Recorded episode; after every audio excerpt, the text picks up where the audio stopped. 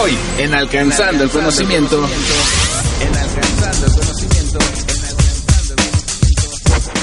Una herramienta vital. Una herramienta vital.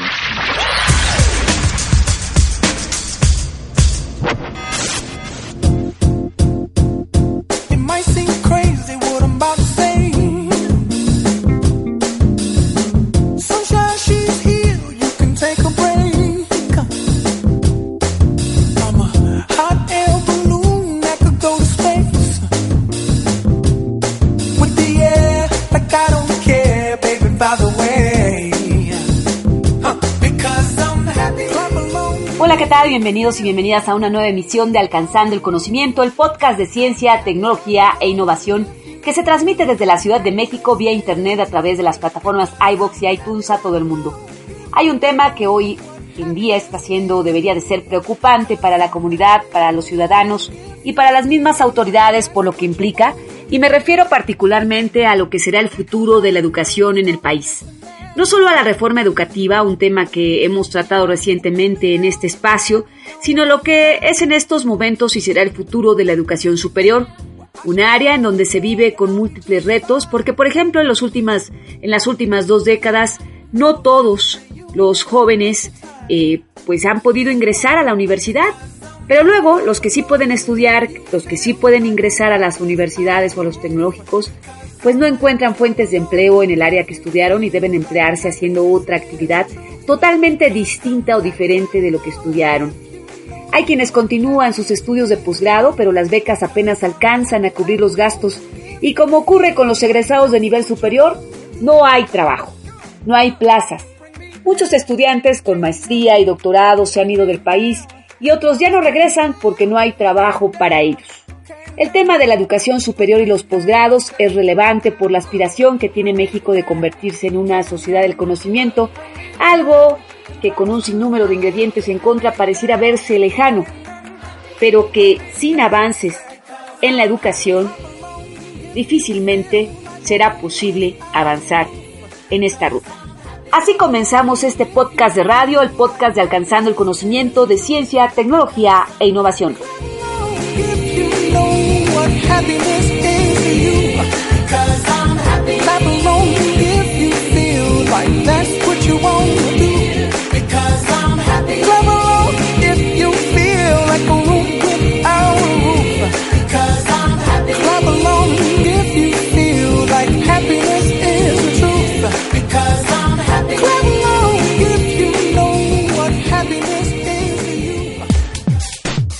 Alcanzando el conocimiento.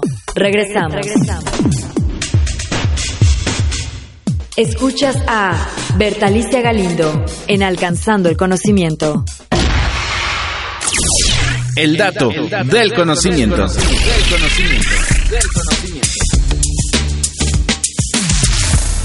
Mark Zuckerberg y Stephen Hawking muestran su proyecto espacial.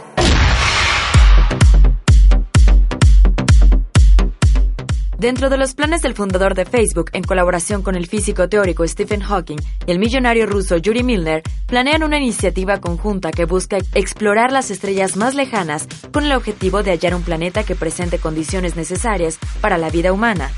Una de sus metas es explorar la estrella Alpha Centauri, que se encuentra a unos 40 trillones de kilómetros de distancia de la Tierra. Se buscará crear naves que reduzcan el tiempo, ya que en la actualidad, incluso con la nave más veloz, esto tardaría 30.000 años para llegar a la estrella. Alcanzando el conocimiento. Continuamos.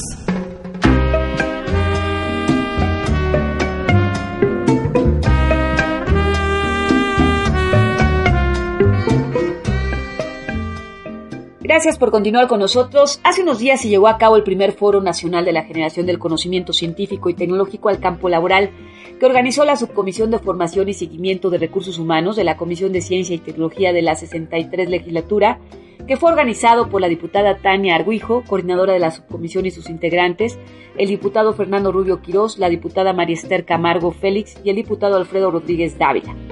Un foro que reunió a rectores, funcionarios, representantes del sector empresarial, directores de centros de investigación y también a los diputados de la Comisión de Ciencia y Tecnología y estuvo organizado en tres mesas, en las cuales se expuso la situación de la educación superior y el posgrado.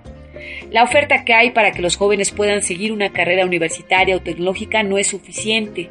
El financiamiento para las universidades no alcanza.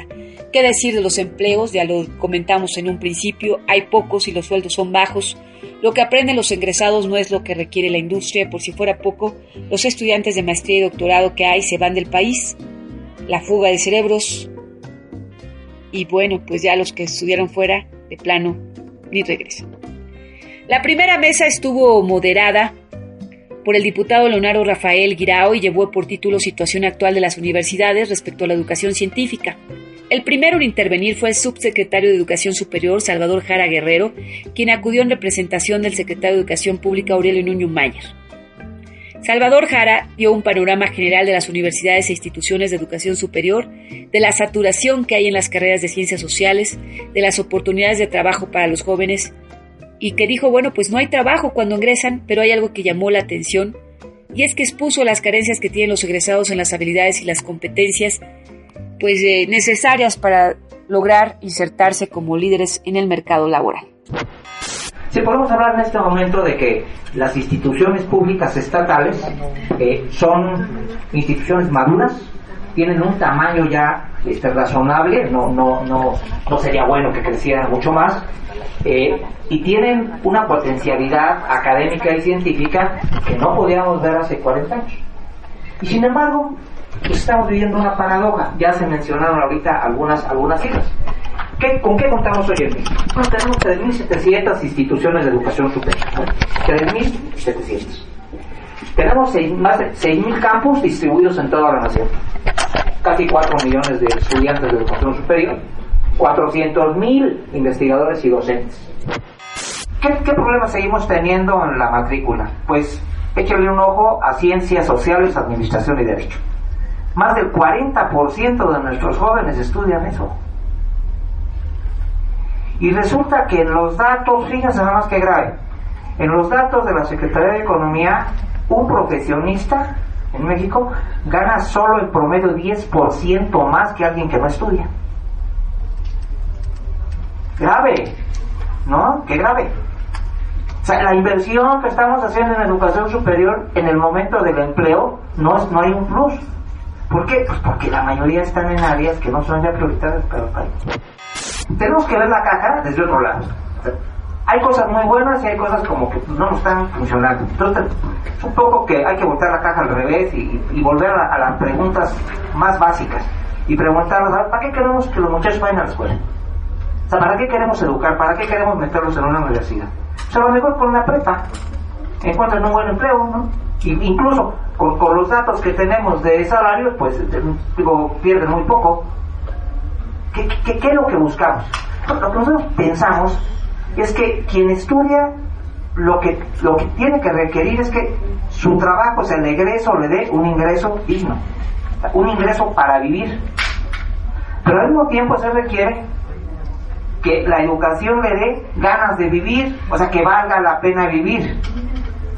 No nomás es que salgan como burritos, ¿no? Como, como maquinitas a trabajar, sino que disfruten su trabajo. Miren, poniéndole en una frase muy cursi, lo que queremos es que un egresado de educación superior sea feliz.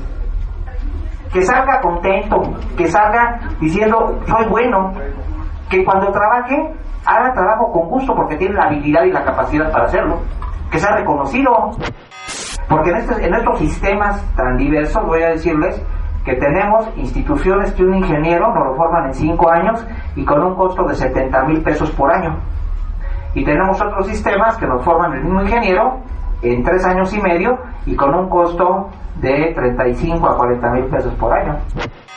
Eh, los jóvenes tienen que tener mucho más información del mercado laboral, porque no, o si supieran que estudiar cierta carrera los va a hacer unos buenos taxistas, seguramente no estudiaran eso. Eh, pero no tiene la información. Entonces falta un vocacionamiento muy importante. Se requiere que el joven tenga la información de si va a ser empleado y cuánto va a ganar. Digo, ya si él decide hacerlo, pues, estudiar eso, a, conociendo lo que ocurre, bueno, es su responsabilidad, pero el Estado y, y, las instituciones, tanto públicas como privadas, sí tenemos la obligación de que donde ponemos la misión, pongamos eso, porque las misiones siempre son teóricas y muy bonitas, hay poner ¿Qué, ¿Qué te ofrezco en tal carrera? Mira, pues los egresados solamente el 5% se emplean en el área. Los otros no sabemos qué hacen. O un 10% anda trabajando de otra cosa. Que el joven lo sepa. Si el joven con esa información decide ingresar, ¿sabes? Pues es un adulto de todos modos, ¿no? ¿Eh? En los posgrados, aunque se va a hablar de posgrados en un momento, lo que hemos notado es que hay poca vinculación en las instituciones entre posgrados y licenciaturas. Y hemos notado que dentro de lo que nos dicen los empleadores, nuestros graduados adolecen de dos cosas muy importantes. Son muy buenos en su área disciplinaria, pero uno, no saben comunicarse. ¿No saben comunicar? Y dos, no tienen habilidades de coordinación de grupo. Es decir, estamos formando posgraduados como el niño genio, pero que no tienen habilidad social. Necesitamos trabajar, necesitamos ser los más emprendedores. Y una de las maneras, pues es que dentro de los currículos de los posgrados sea obligatorio dar clases o seminarios o cosas así, que, les permitan a ellos, este, desde, desde que entran al posgrado, tener habilidades de comunicación, no con sus pares, porque con sus pares sí se comunican muy bien, sino justamente con los elementos desde de más abajo, ¿no? Y que puedan incluso este, convencer a los empresarios de sus investigaciones, porque es uno de los problemas que tenemos también con el sector productivo, que no saben vender sus investigaciones porque no les entienden, no saben comunicarlas. Y luego andamos buscando por eso como puentes, ¿no? Este, de divulgadores para que los divulgadores traduzcan lo que hacen los investigadores y entonces los expliquen a los empresarios. Aquí deberíamos tener también investigadores que pudieran ser emprendedores.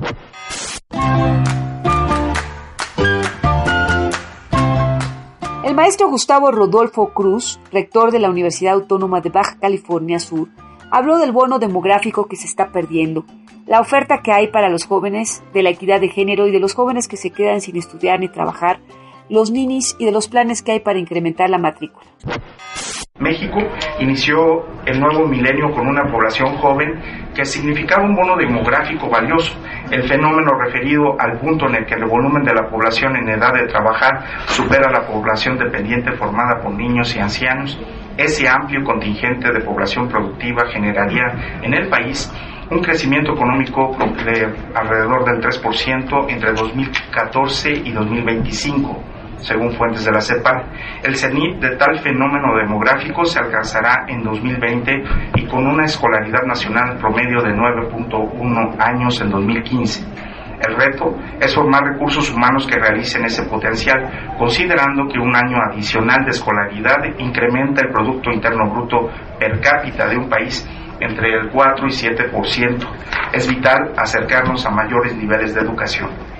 Sin embargo, datos recientes eh, de la CEP muestran que entre 6 y 7 de cada 10 mexicanos que podrían estar cursando educación superior se quedan sin estudiar. De los que sí lo hacen, solo concluye la mitad.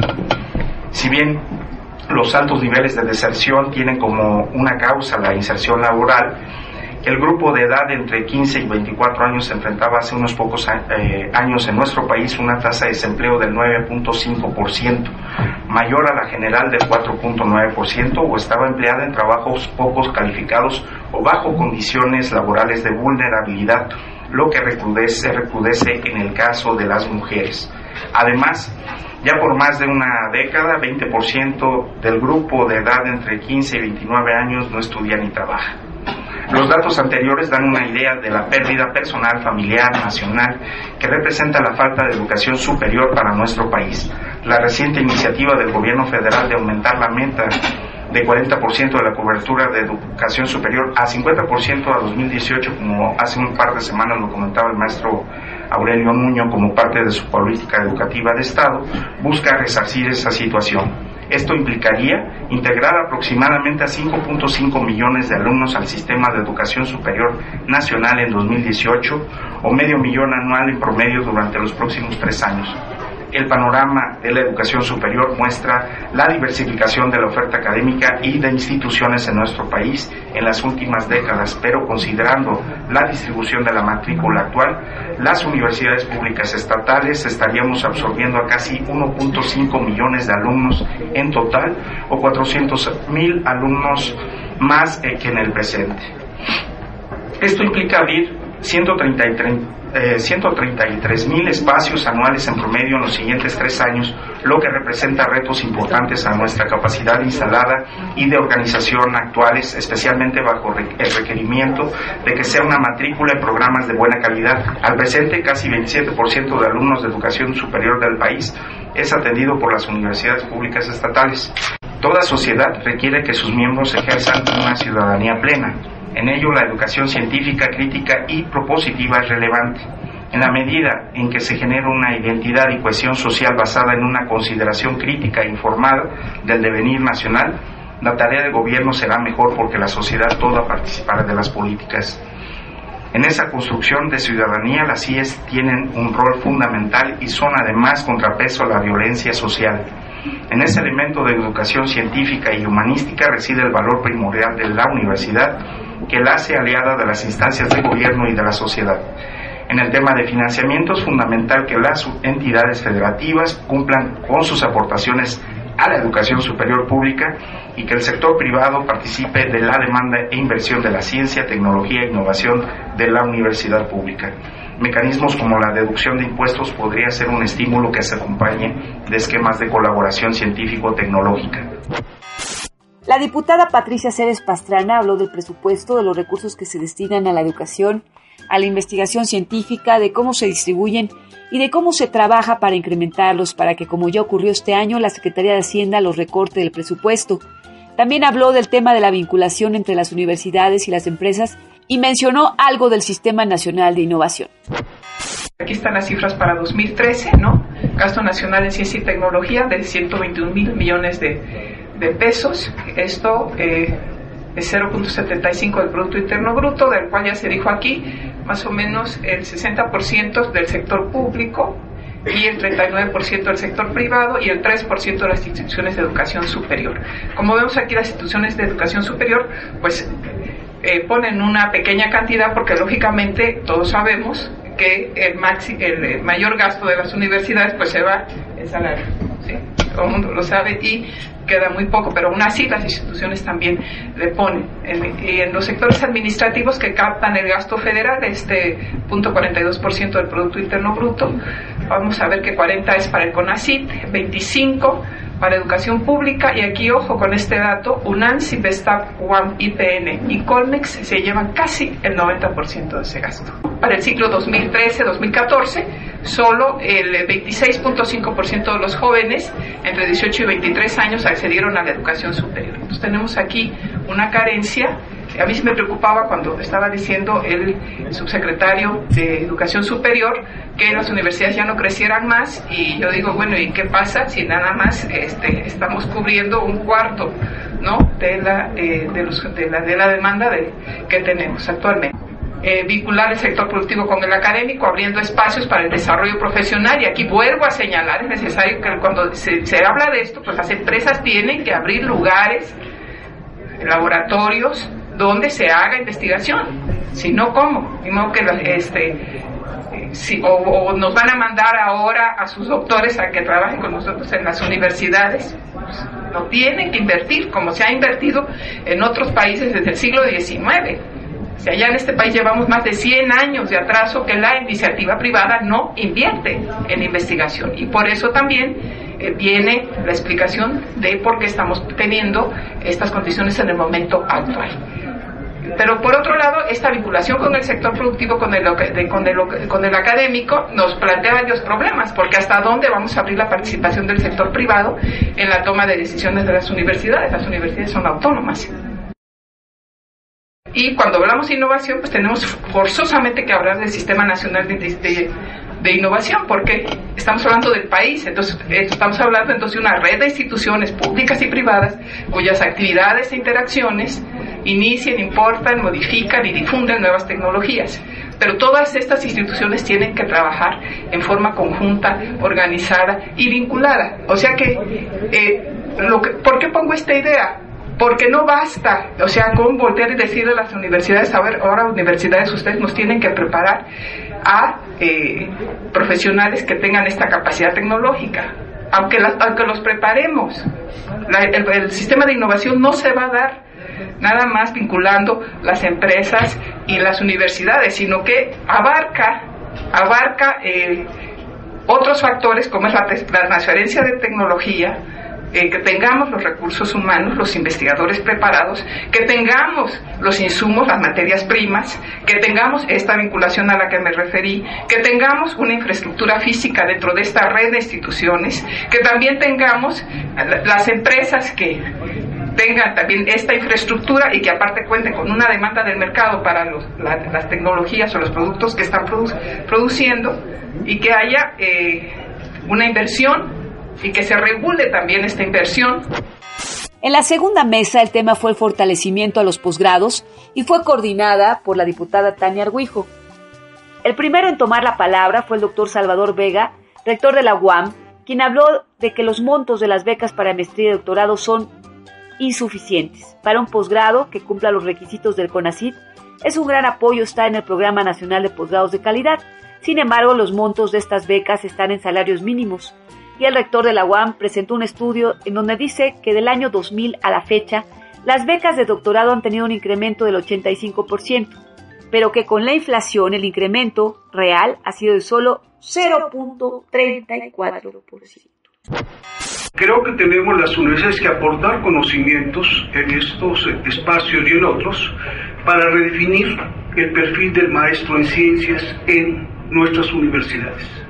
Igual que el doctor eh, en ciencias, en diversas ciencias. ¿Por qué lo digo? Porque me parece que eh, de entrada se ha desvirtuado y en algunos espacios educativos la idea de que el maestro es aquel que sigue a un investigador para generar conocimientos.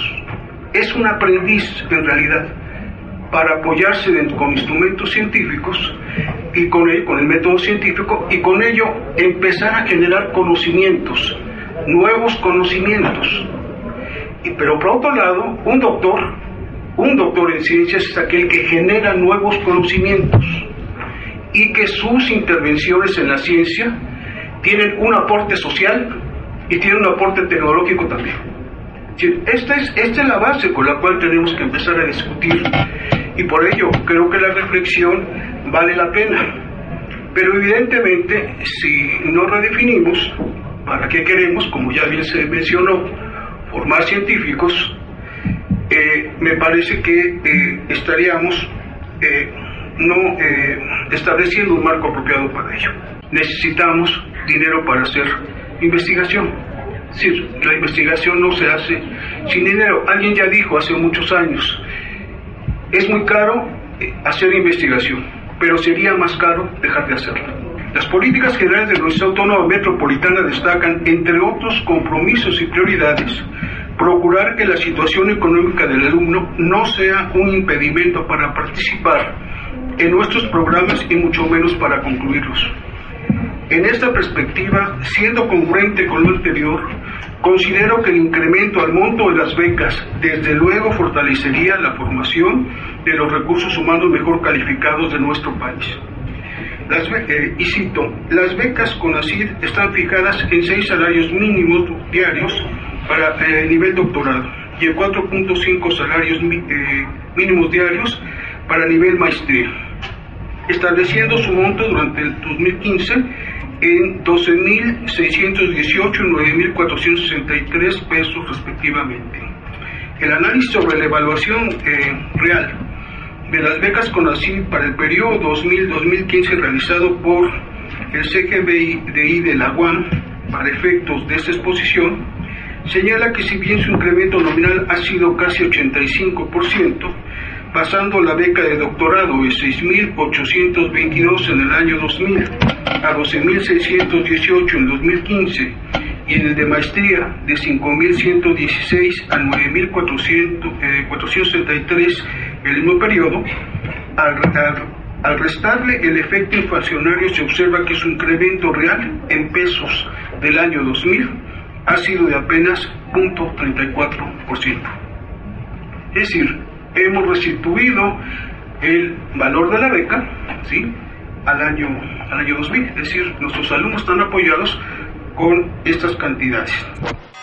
Después fue el turno de la maestra Dolores Sánchez Soler, directora adjunta de posgrados y becas del CONACYT, quien habló del programa de posgrados con la industria, que son 31 hasta el día de hoy. También presentó el panorama de los posgrados en México, que son 2.021 programas registrados en el Programa Nacional de Posgrados de Calidad, los PNPCs. Otro punto fue el de la recuperación de las becas, la recuperación de la inversión que hizo el CONACYT en un maestro y un doctor. La recuperación está expresada en forma de impuestos, y esto es algo de lo que dijo Dolores Sánchez. Somos las personas, son las personas las que pueden generar conocimiento e innovaciones, que necesitan muchas otras cosas, claro, por supuesto, pero sin ellas eh, es condición sine qua non, digamos.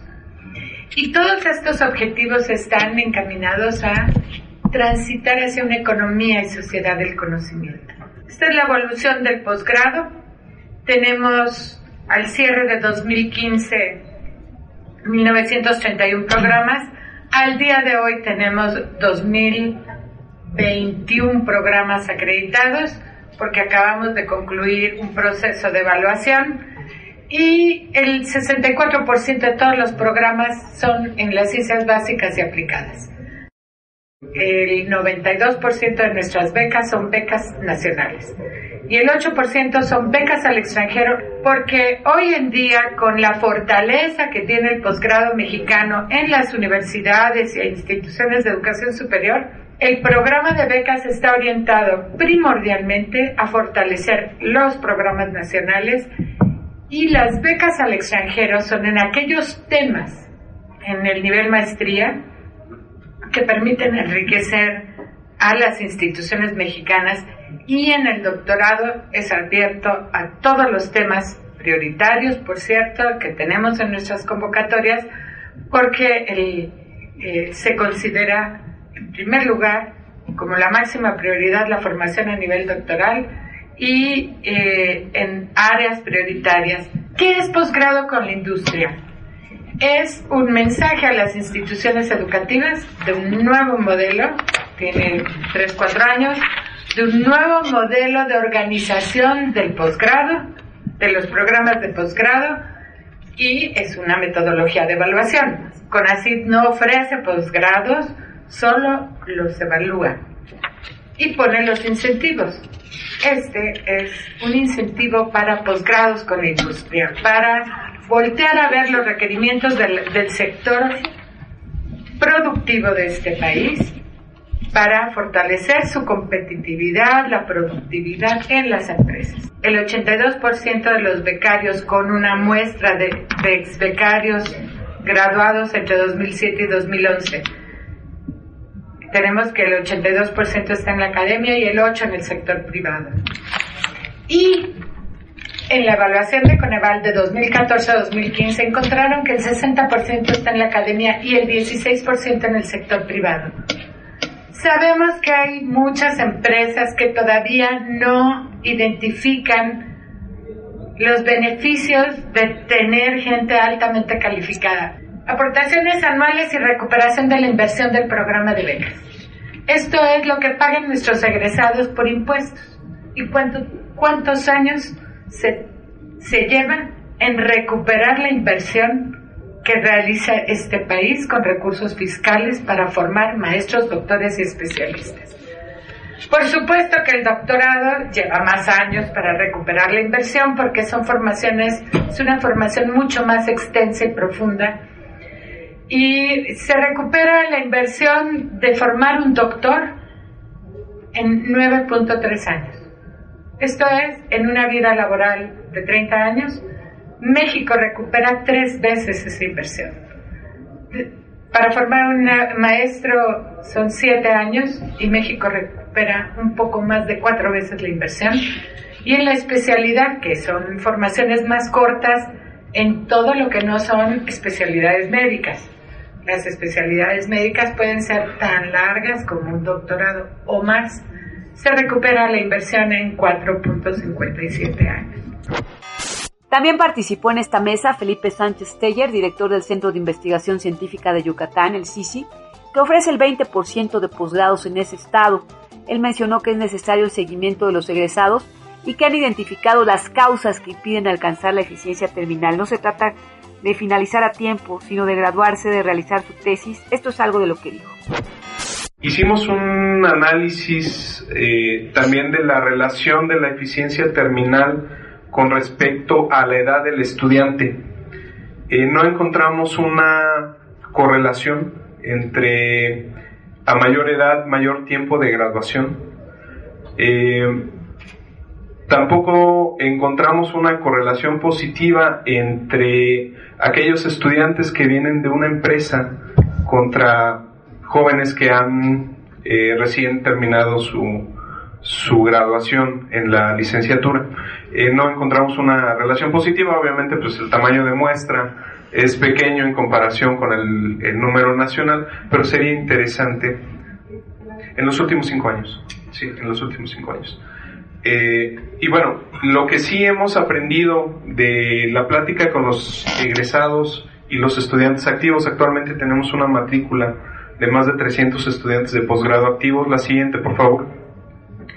Eh, tiene que ver con que identificamos algunas causas de eficiencia terminal que limitan la eficiencia terminal. Entre ellas, pues, la primera son las áreas de investigación.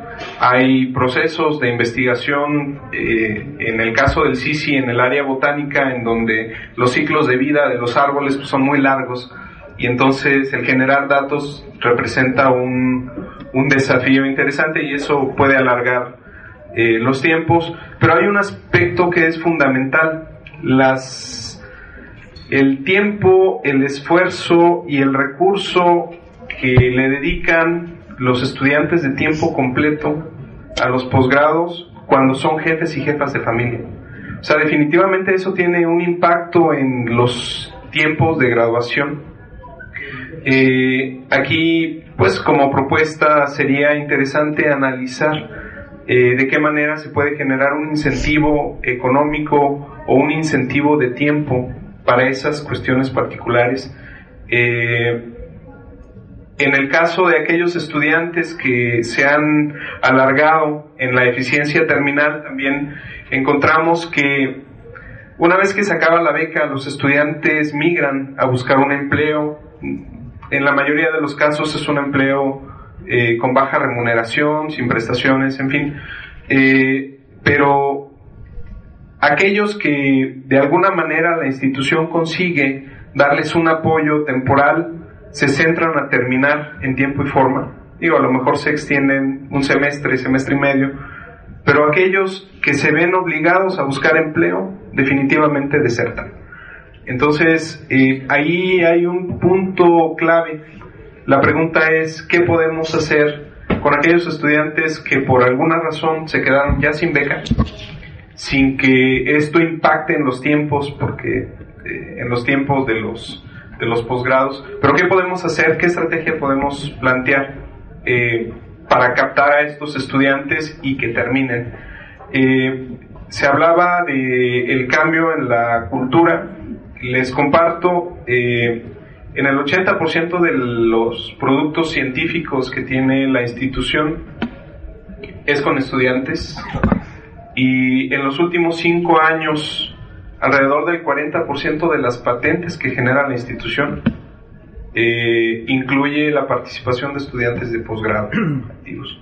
Entonces hay un cambio, eh, hay un cambio en que ese conocimiento derive eventualmente en empresas de base tecnológica.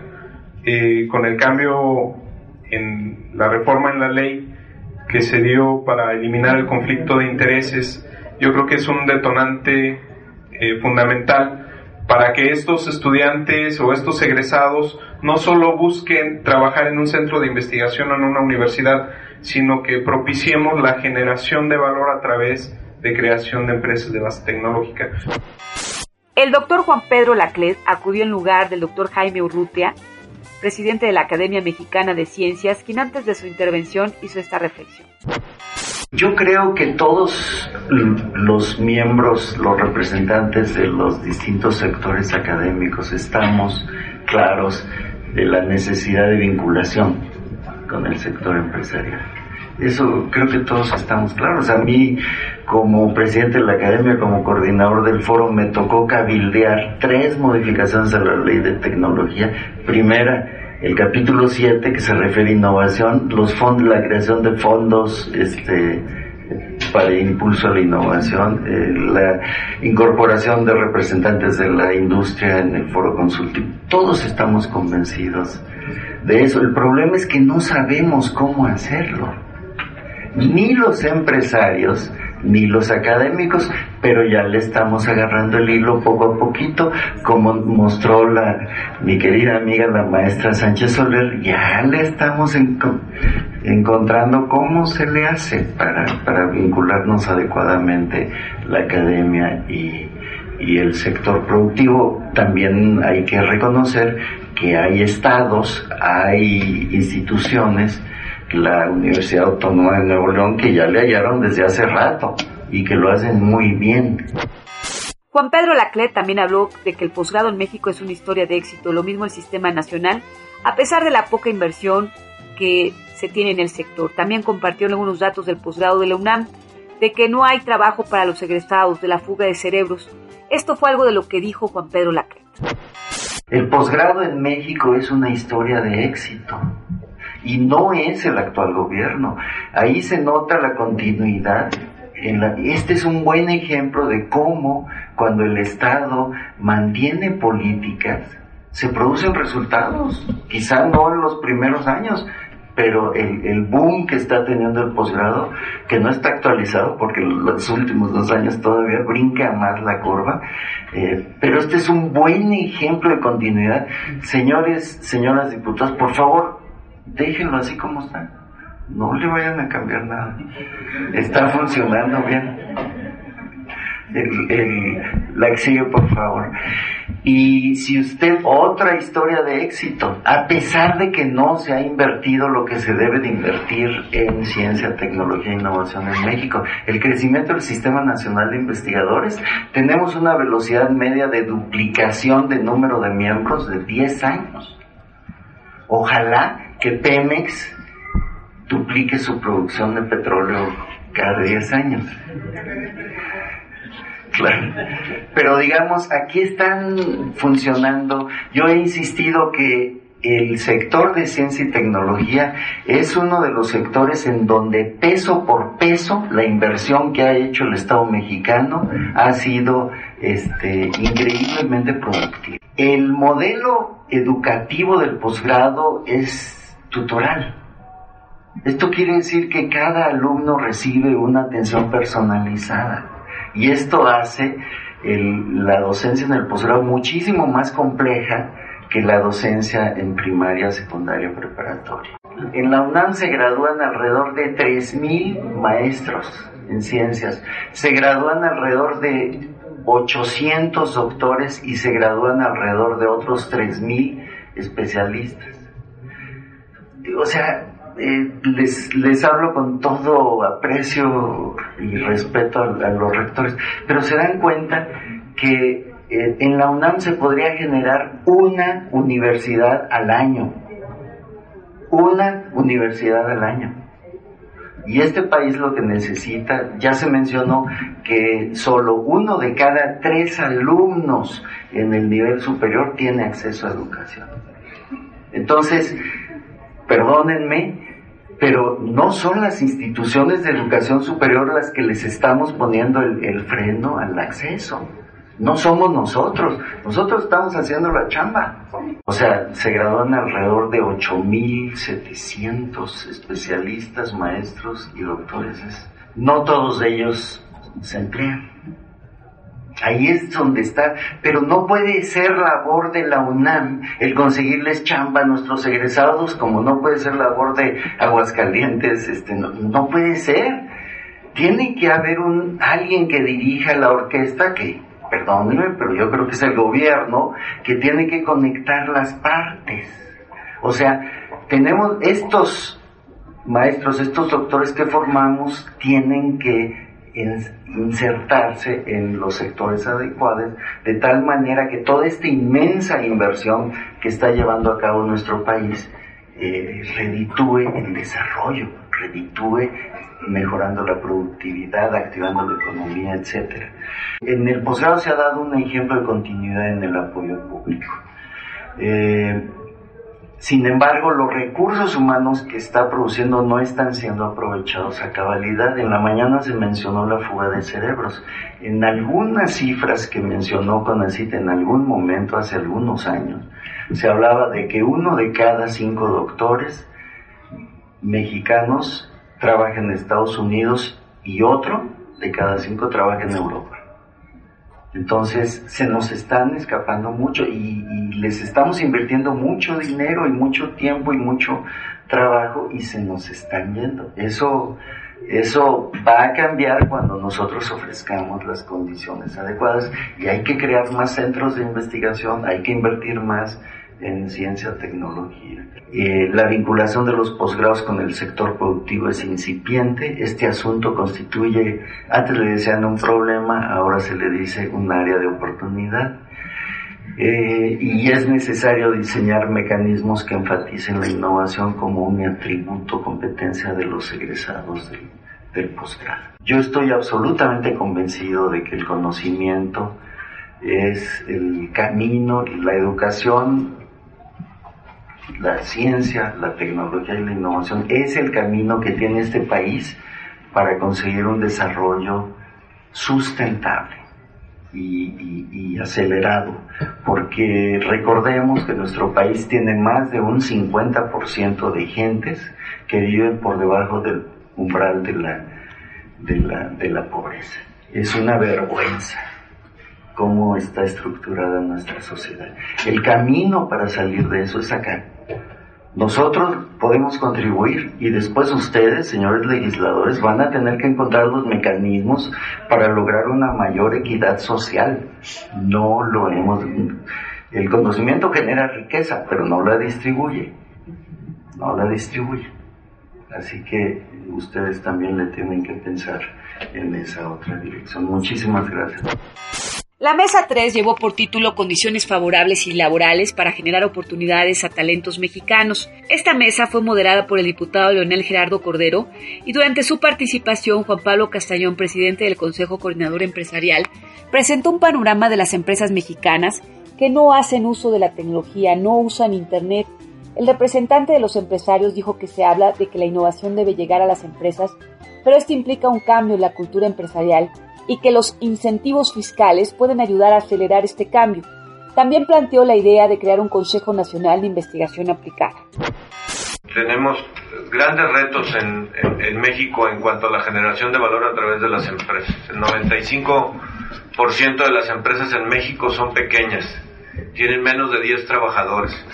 El 80% de las empresas no usan tecnologías, no, no usan el Internet eh, la generación de valor a través de la, de la productividad que pueden obtenerse en las empresas se va, eh, así como la construcción o el desarrollo de los Méxicos se va diferenciando en dos Méxicos, en, en, en dos situaciones que cada día se agrava más y que nos preocupa y que tenemos que encontrar soluciones.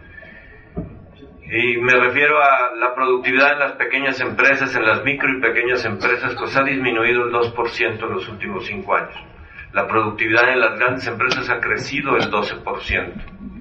¿Qué ¿A qué se debe eso? Además de, de eh, el trabajo que se pueda dar en la visión y competitividad global de las grandes empresas y la inmersión de México y sus empresas en la economía global, pues eh, en, la conjunción de los recursos que una gran empresa puede destinar para la innovación, la generación, el mejoramiento de los procesos. Pero ¿cómo hacerle para que esto permee hacia la generación de valor a las medianas, a las pequeñas y a las microempresas para que se genere crecimiento? Yo creo que tendríamos, y aprovecho la oportunidad para hacer un llamado a esta comisión, que volver a analizar esquemas de incentivos para que la empresa tenga atractividad para la innovación, en conjunto con las universidades y centros de investigación, en conjunto con la formación de cuadros internos de las pequeñas y medianas empresas para la generación de innovación en procesos o en productos. Pero eh, analicemos nuevamente los incentivos fiscales o la deducibilidad fiscal de la inversión en la innovación.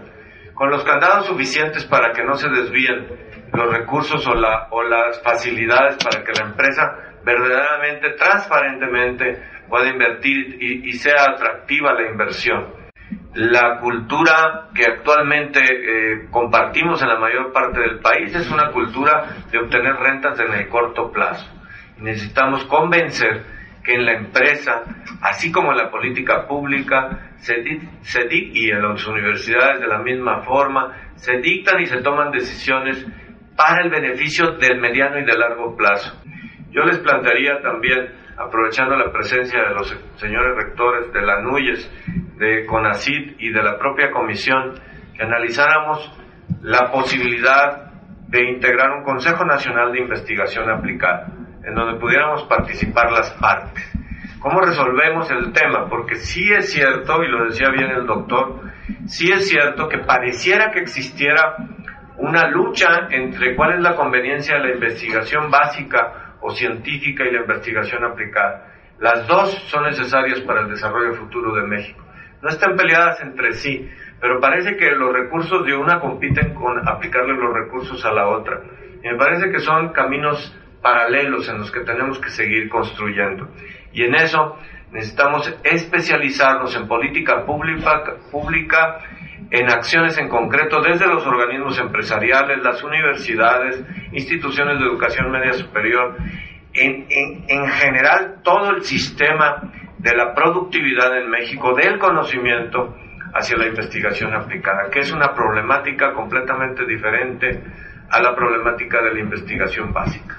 La investigación básica ha sido exitosa en México, nos ha dado prestigio, nos ha generado conocimiento y algo similar, pero por su propio camino, tenemos que desarrollarla juntos.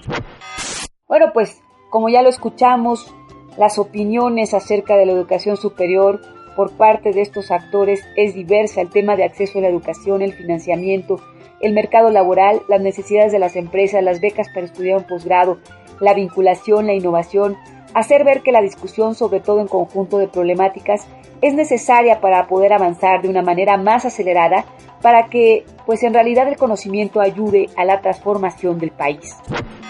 Hace unos días tuvimos la oportunidad de conversar con la diputada Tania Arbuijo, promotora de este foro, con quien hablamos acerca de las conclusiones y del trabajo que sigue para darle continuidad a todo lo expresado en la Cámara. Vamos a escuchar. Bienvenidos a Alcanzando el Conocimiento. Nos encontramos con la diputada Tania Arguijo. Ella es secretaria de la Comisión de Ciencia. Eh, gracias, Tania, por estar con nosotros. Tú eres eh, secretaria de la Comisión de Ciencia, Tecnología e Innovación de esta 63 legislatura. Así es. Bueno, primero que nada, un saludo a tu auditorio, un saludo a ti, a tu programa. Y efectivamente soy parte de la, de la comisión en esta 63 legislatura. Eh, vamos a empezar esta charla hablando del primer Foro Nacional de la Generación del Conocimiento Científico y Tecnológico al campo laboral que se llevó a cabo hace unos días y que congregó a los integrantes de la comisión, a rectores de diversas universidades, a funcionarios, al sector empresarial y a todos los involucrados de la educación superior. Eh, platícanos, ¿cuál fue la idea de hacer este foro? Pues mira, la idea es muy sencilla. ¿Qué pasa con el personal altamente calificado y no tiene empleo. O peor, se va, se va a otro país y ya no regresa. Obviamente uno se basa en estudios este, para, para poder llegar a, una razón de por qué emigran y los que se quedan, por qué no encuentran en el, el empleo. El objetivo principal es comprometer a los diputados, a los rectores y a las autoridades académicas a generar políticas públicas, más empleo, generar otras condiciones precisamente para ese personal. Esa era la idea central. Y quiero dejar algo muy importante. Este, eh, todo esto tiene una visión meramente tecnológica, meramente de científica, porque para una visión académica tendríamos que hacer otra reunión con la Comisión de Educación, pero ya no quisimos meternos en ese terreno.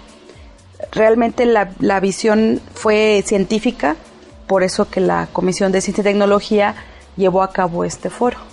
Eh, en ese sentido, se, de pronto hay como una eh, desarticulación entre la academia, el sector productivo, los presupuestos para la educación superior, las becas para realizar eh, posgrados.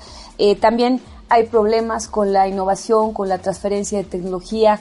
Eh, parece que todo mundo como camina por otros lados y la idea es que todos caminaran hacia un mismo rumbo.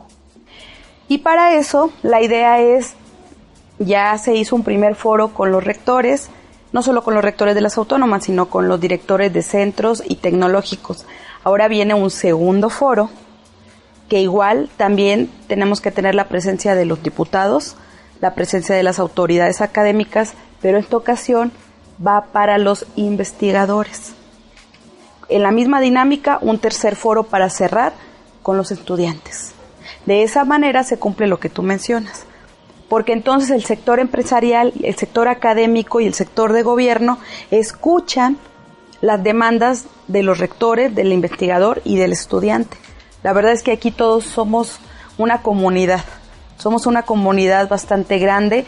Yo lo expresé ese día del foro, incluso podría apostar que es un grupo vulnerable porque no ha sido escuchado como debe de ser.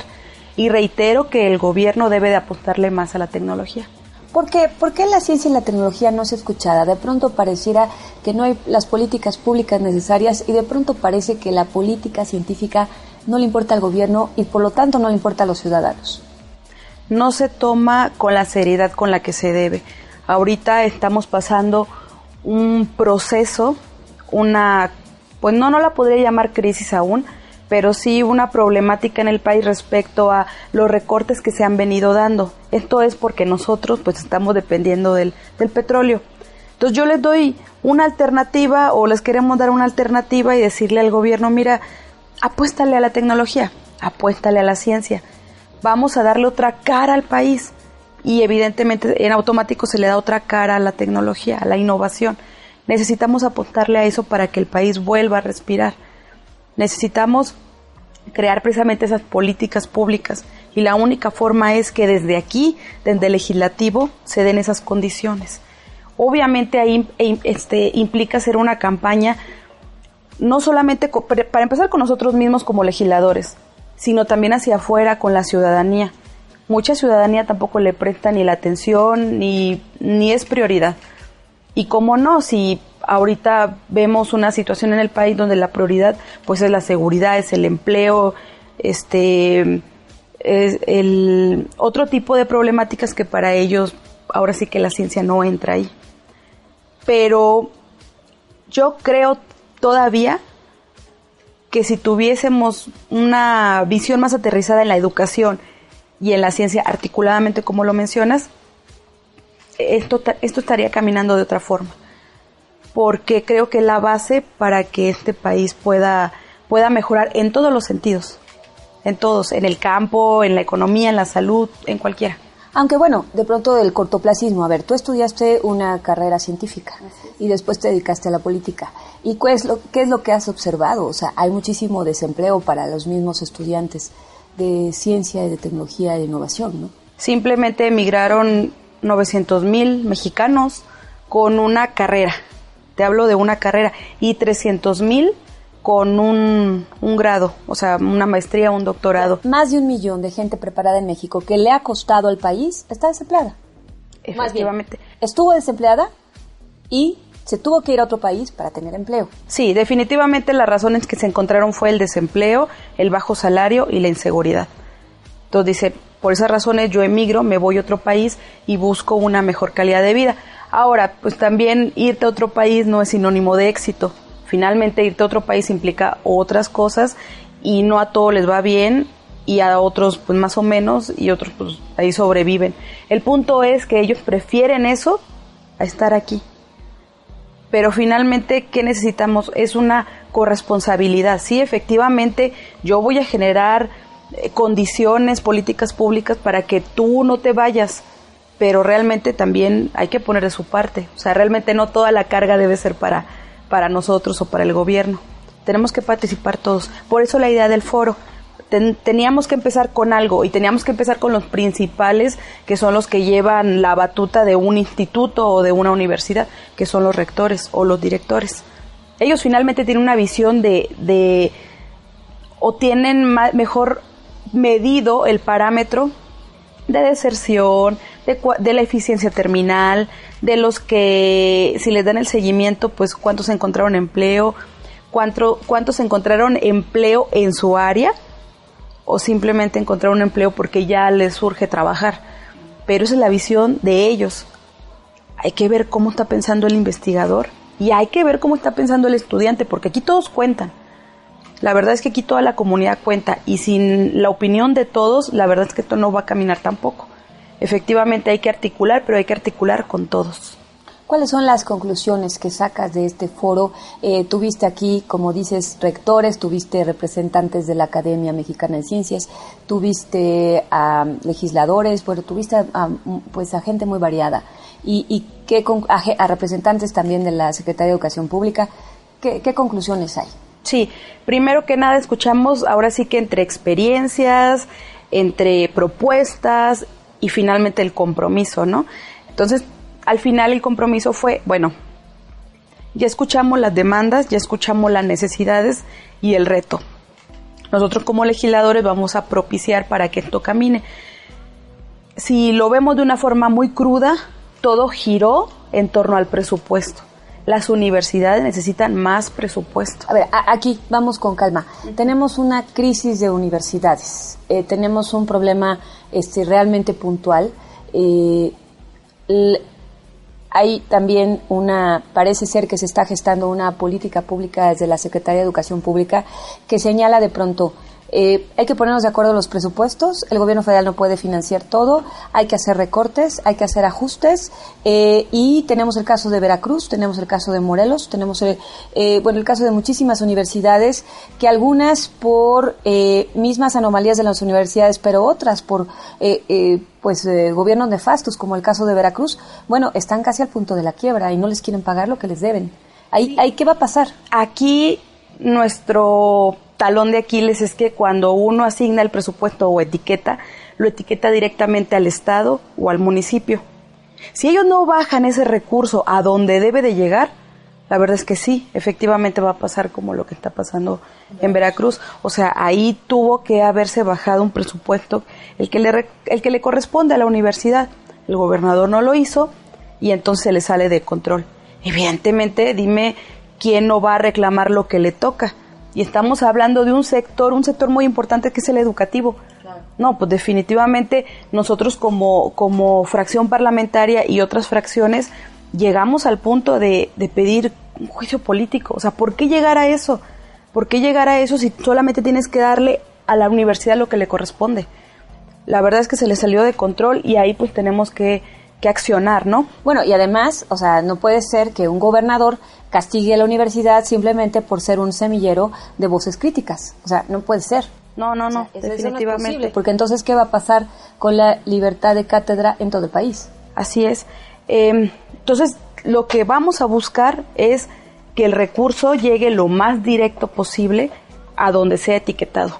Y es que no solamente la universidad, puede ser cualquier sector este, que dependa del Estado, esperar a que baje el recurso hay que buscar el mecanismo para que el recurso baje, baje a donde tenga que bajar. En este caso, vamos a buscar para que baje directamente a las universidades, a los centros de, investigación, porque inclusive para que baje al centro es todo un proceso, es todo un protocolo, y lo que menos quieren o de algo de lo que se quejaban mucho era precisamente de la burocracia que se da. Entonces, burocracia, más poco presupuesto, más de verdad es que... Bueno, sí, eso lo tienen también los mismos centros de investigación aquí en la Ciudad de México, ¿no? Que piden un recurso para un laboratorio y que les llega pues ocho meses después de que lo pidieron, ¿no? Bueno, ya a lo mejor ya hasta las bacterias se murieron, pero o sea, el recurso nunca les llegó. O llega demasiado tarde. Sí, definitivamente. Entonces, precisamente volvemos a, a generar las políticas públicas para que esas necesidades se cumplan y no surja más problemática de la que ya está surgiendo. Evidentemente en el foro se habló de buenas experiencias, malas experiencias, necesidades y que nosotros nos tenemos que poner las pilas para que en el presupuesto podamos pelear lo más que se pueda para ellas en materia tecnológica. Evidentemente eh, la Comisión de Educación hará lo propio para cubrir la parte académica. Eh, o sea, en esa parte, en esa parte el, el año pasado se peleó mucho de tal forma que no se vulneró ese presupuesto en materia educativa, bueno, en materia educativa tecnológica y en materia de salud. Se cuidó mucho esa parte, ¿no? Pero los recortes siguen. O sea, los recortes siguen, la problemática sigue, entonces hay que buscar la forma de amortiguar ese tipo de recortes.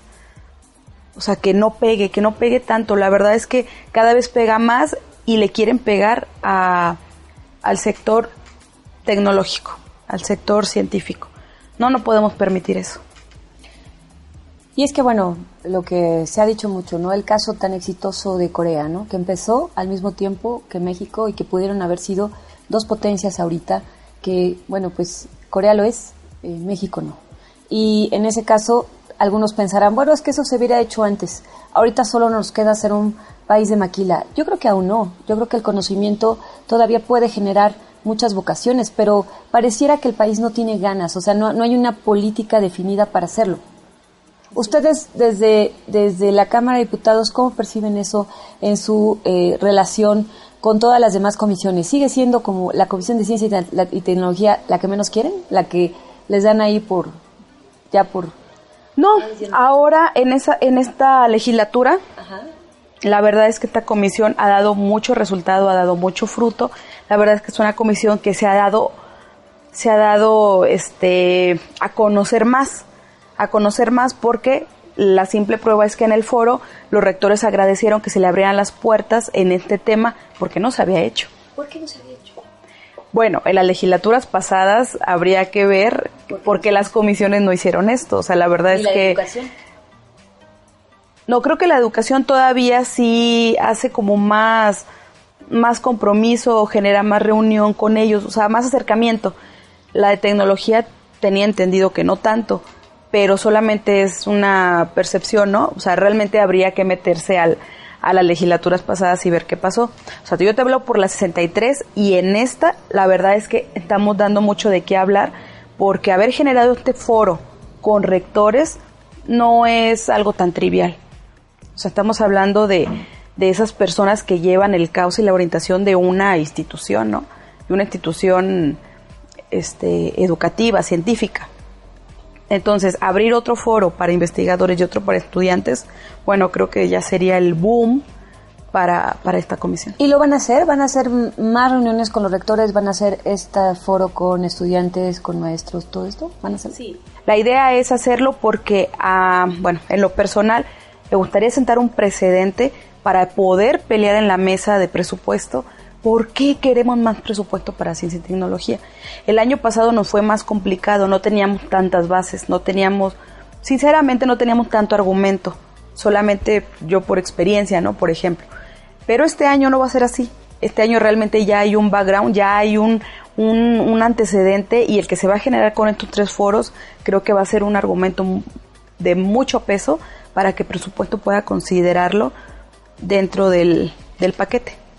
Ya. Eh, por último, eh, Tania, se, el año pasado, bueno, la legislatura pasada se aprobó esta ley eh, que pretende fomentar la innovación en las universidades, pero obviamente si no se arreglan este tipo de problemas internos que están afectando a las universidades y al sector educativo, científico y tecnológico, ¿cómo vamos a caminar hacia esa ley? Sí, de acuerdo, porque no solamente está esa, sino que también la que aprobamos en esta legislatura, las que están por aprobarse en materia científica. Y sí, efectivamente, si no resolvemos esas pequeñas, eh, bueno, no diferencias, esos pequeños sesgos, porque no solamente está en yo universidad necesito, yo universidad quiero, sino, a ver, tu universidad también tienes tus, tus asegúnes, ¿no? O sea, si, realmente llego al segundo foro o mejor aún, llego al tercero con estudiantes, dime de qué no se van a quejar también de la universidad, ¿no? O sea, sí, gobierno, necesitamos más dinero, más política pública y todo, pero también la universidad tiene esto y esto y esto. O sea, hay que escuchar ese sector y hay que escuchar al de los estudiantes para ver y complementar. Sí, ellos vinieron a, a platicar experiencias y alguno que otro sí dijo, bueno, pues yo tengo esta problemática dentro de pero vuelvo a lo mismo, es solo su visión. Yo necesito escuchar la del investigador y la del, la del estudiante. Y entonces sí decir, bueno, ya con toda la opinión recabada, realmente la problemática está aquí, en este punto. Es el punto medular donde vamos a partir. Y entonces ahora sí se genera un compromiso mayor, porque, ¿sabes qué, rector? Este, sí, ya escuchamos tu, tu problemática, tu necesidad, pero escuchamos la de los otros sectores y también se están quejando de esto. O sea, ¿de qué me sirve yo ir a pelear si va a haber vicios dentro de una universidad, de algún instituto, de algún centro? Entonces, eso no puede ser. Simplemente ah, el investigador dice, es un ejemplo, en, pues de todo lo que nos dieron se gastó el 80% en un aparato que nada más va a tener un investigador y que no nos deja a los demás entrarle o tocarlo o usarlo. Dices, pues sí, ¿no? O sea, es un problema. Es un problema porque ya se fue el dinero por ahí, ya no volvió y se quedó en manos de un investigador. O sea, inclusive dentro del mismo centro, del mismo instituto, hay problemas. Entonces uno acá peleando por dinero, por políticas y todo, y los vicios siguen ahí. Entonces hay que ser realistas, hay que ser responsables y hay que ser congruentes. Y si voy a exigir, pues vamos a empezar por uno mismo para limpiar nuestra casa y entonces sí poder exigirle a los demás. Sí, definitivamente se necesita en las universidades una reestructura pero también escuchar todas las voces, ¿no? no, sí, exacto. Si escuchas todas las voces ya te vas con una idea amplia de qué es lo que realmente está pasando. O sea, si el que un rector nos venga y nos diga la problemática te da una idea de lo que pasa en el país, pero solamente una idea. Hay que escuchar a los demás. Yo estoy plenamente convencida de que cuando escuchas a la mayoría, pues te das una idea más amplia de lo que está pasando en materia tecnológica. Eh, pues bueno, nada más corrijo aquí para la audiencia, sí, la ley que se trabajó en la 62 eh, legislatura y se aprobó en esta 63. Sí, sí, nada más corrijo la ley de innovación. Ah, ok, la de la pasada, sí. Eh, bueno, Tania, pues algo más que nos quieras decir.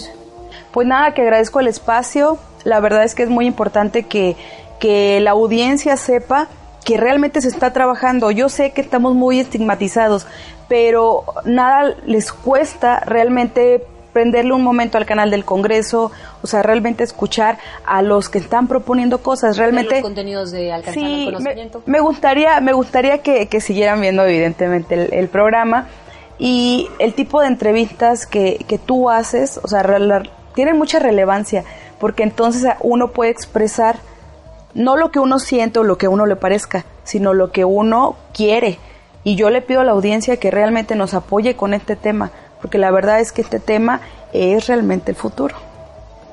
Gracias, Tania. Muchas gracias. Y gracias a todos ustedes por estar con nosotros aquí en Alcanzando el Conocimiento, una herramienta vital. Escuchas a Bertalicia Galindo en Alcanzando el Conocimiento. El dato, del, conocimiento. Del conocimiento. Del conocimiento. Robot para Marte.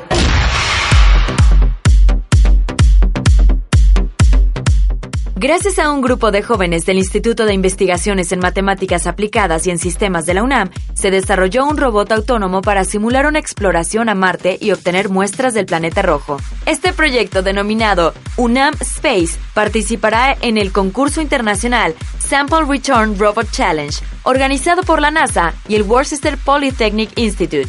Este robot está conformado por aluminio, partes de acero, plástico, caucho, además que puede moverse para ubicar y recolectar muestras de diferentes tamaños y pesos. Los jóvenes que conforman UNAM Space trabajan duro para cumplir con los objetivos y obtener mejores resultados. Alcanzando el conocimiento. Continuamos.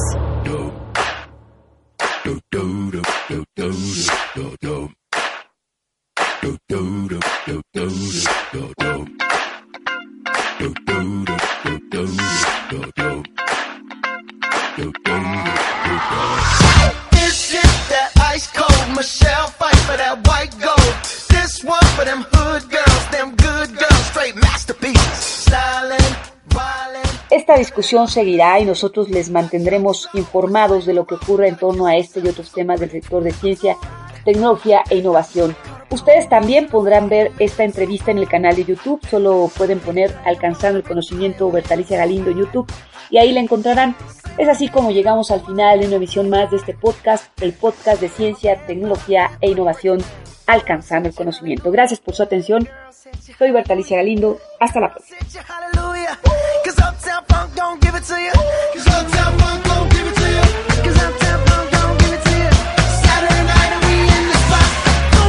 Just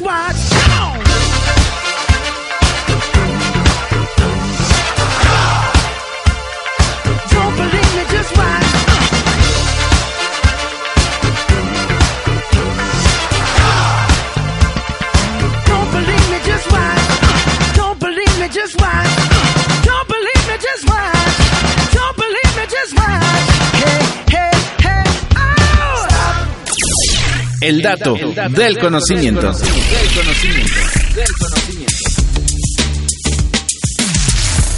Confirman que el Zika causa microcefalia.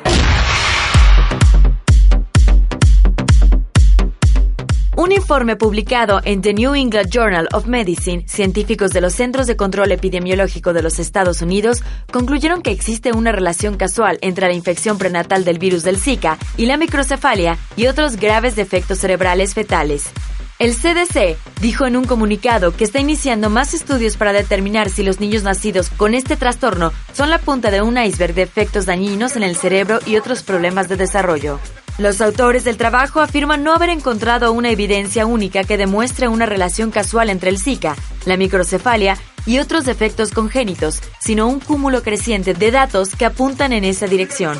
El hallazgo de que la infección con Zika pueda causar microcefalia no significa que todas las mujeres que se infecten durante el embarazo tendrán bebés con este problema, sino que su riesgo aumenta. Durante el brote actual, algunas mujeres que lo contrajeron dieron a luz bebés aparentemente sanos, afirman los científicos. Si bien médicos e investigadores estaban esperando esta confirmación, aún hay muchos interrogantes sin responder. ¿Qué ocurre cuando las personas contraen el Zika y el dengue al mismo tiempo? ¿O el Zika y la gripe, por ejemplo? ¿Qué parte de los casos de microcefalia atribuidos al Zika son en realidad resultado de otras enfermedades como la rubiola en embarazos mal controlados? Diferentes estudios realizados en el laboratorio encontraron que el virus infecta las neuronas en desarrollo. El Zika estaría asociado con muerte fetal, insuficiencia placentaria y daño neurológico en todas las etapas de la gestación. Recuerda que este y todos los podcasts los puedes escuchar y descargar en nuestra página web www.alcanzandoelconocimiento.com. Alcanzando el conocimiento.